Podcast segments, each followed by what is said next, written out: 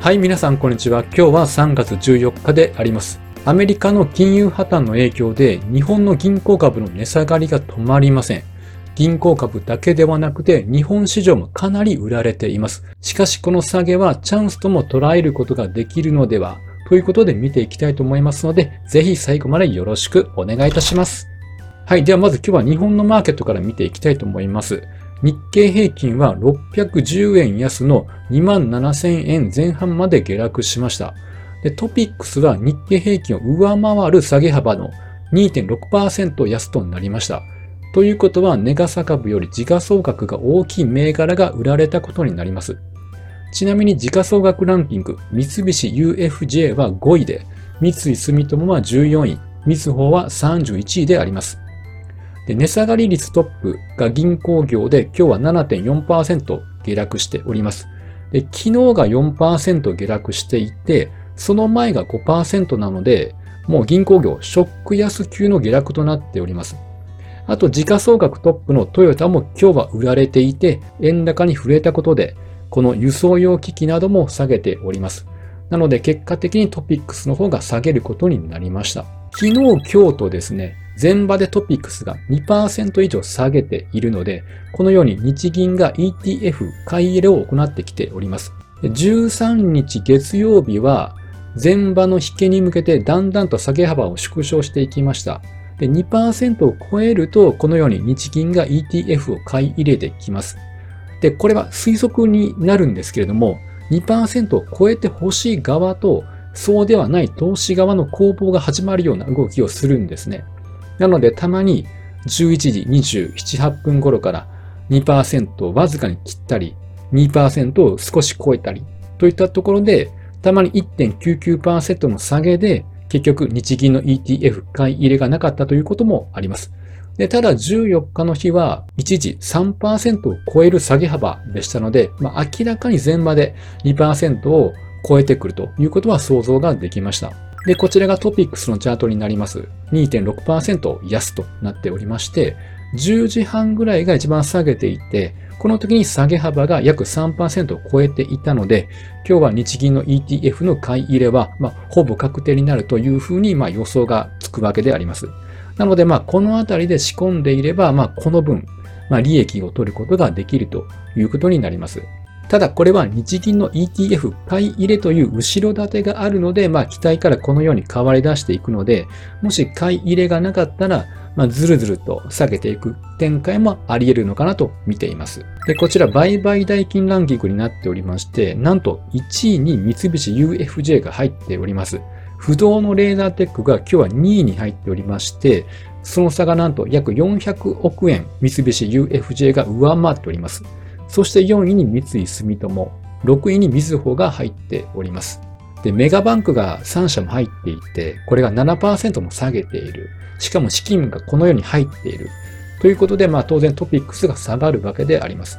で、7位のソフトバンクグループなんですけども、こちらはアメリカのハイテク系グロース株のほか、ベンチャー企業への投資を積極的に行っているということで、アメリカの銀行破綻の余波を受けているということであります。まあ、ただ、預金者の保護が早々に決まり、安心感にはつながっているんですけども、元々の発端というのは、これ、FRB の利上げであります。で、その会合が来週に控えているわけであります。でスケジュールは3月21日から22日の日程で行われます。で、この金融破綻が起こるまでは、ほぼ0.5%の利上げを予想する人が多かったわけであります。ただ、利上げによってシリコンバレー銀行がま破綻し、あとシグネチャー銀行も破綻しました。あと、シルバーゲートという銀行も破綻しておりまして、1週間で3個も破綻したことになっています。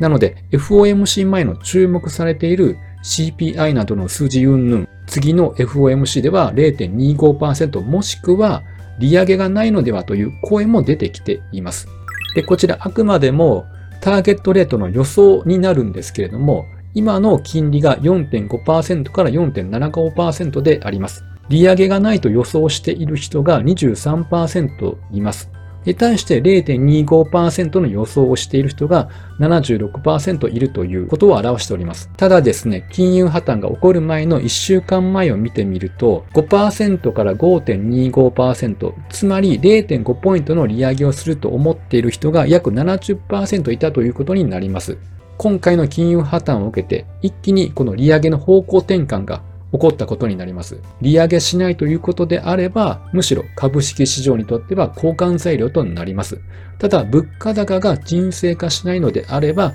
一番厄介なことになります。なので、今回の FOMC の利上げがどうなるのか、非常に難しい判断ではありますが、まあ、直前の CPI の結果などを見て、まあ、決めていくのだと思います。で、その CPI の結果が今日出ております。CPI のコアを見ますと、前月比で0.4から0.5と上昇している。前年同月比では5.6%から5.5%と減少しています。まあ、総合的に見ると、まあ、横ばいということなので、まあ、物価高は鈍化傾向にあるのかなというふうに思います。なので非常に難しいとは思いますが、やはり物価高を食い止めるためには、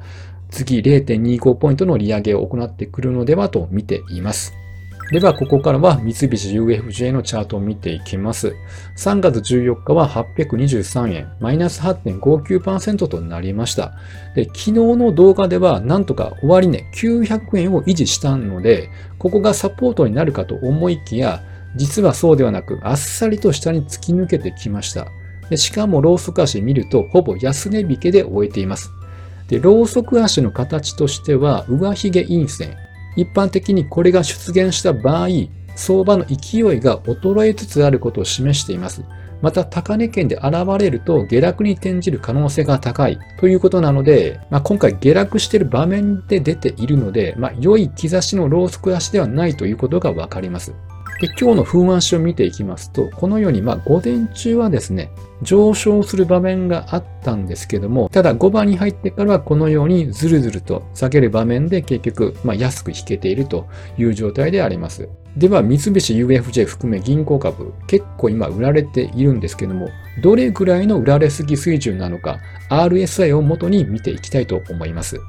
はい、こちらに RSI を表示しておりまして、3月14日の RSI は26.08であります。一般的な売られ水準30を下回っています。しかも徐々にこれ30を下回ったわけではなくて、3日前までは強かったわけであります。で、急激な下落、まあそのためこれからすぐに反転するというよりかは、まあ、しばらく安値圏で揉み合う展開が予想されますが、ただこれはアメリカの金融株の影響がいつ和らぐかだと思います。ではこれは日足なので、もう少し長めの週足で RSI どうなのか見てみたいと思います。週足の場合はまだ46.76であります。つまり半分の50を下回ったところであります。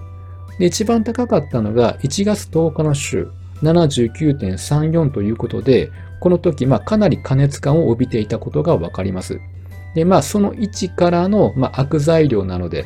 以前からこの辺りでま仕込んでいた人たちですとか、あとはこの高値圏で持っていた人たちのポジションのま売りなどがあって、このようにま下げている状態かなと思います。では次に考えないといけないのは、どの価格が意識されて下げ止まりそうなポイントを探すことです。まあ、そこがチャンスになり得そうなところということになります。で、こちら21年からの価格帯別出来高の週足になっております。で、この中で出来高が一番多いのが、ここですね。価格で言うと700円から755円です。今の価格よりも約70円以上もまだ下に位置をしています。もしここまで下がってきたら、このあたりが支えになるポイントの候補としては一番有力かなと見ています。もちろんこれはファンダメンタル抜きにしてテクニカルにおいてだけの話になります。なのでみんながこの700円という節目を意識してここで買うのを待っているという人が多ければ多いほどここで下げ止まって反発していく可能性が高いということが言えます。で、銀行株今下げているのでチャンスと捉える見方も出てきますが、ただこの急落は一時的なものではなくて、それはアメリカの金融株への懸念がまだ払拭されていないからであります。ある程度時間が経てば解消してくると思いますが、下げ止まったのを見てから押し目を狙うのがベストかなと思っております。なので、700円から755円の中で株価が推移をしだし、あと、イールドカーブ撤廃、修正などの思惑などが出てきた時に狙ってみるのが面白そうかなというふうに見ております。はい。では本日は以上となりますので、最後までご視聴していただきありがとうございました。ぜひ、いいねやフォローよろしくお願いいたします。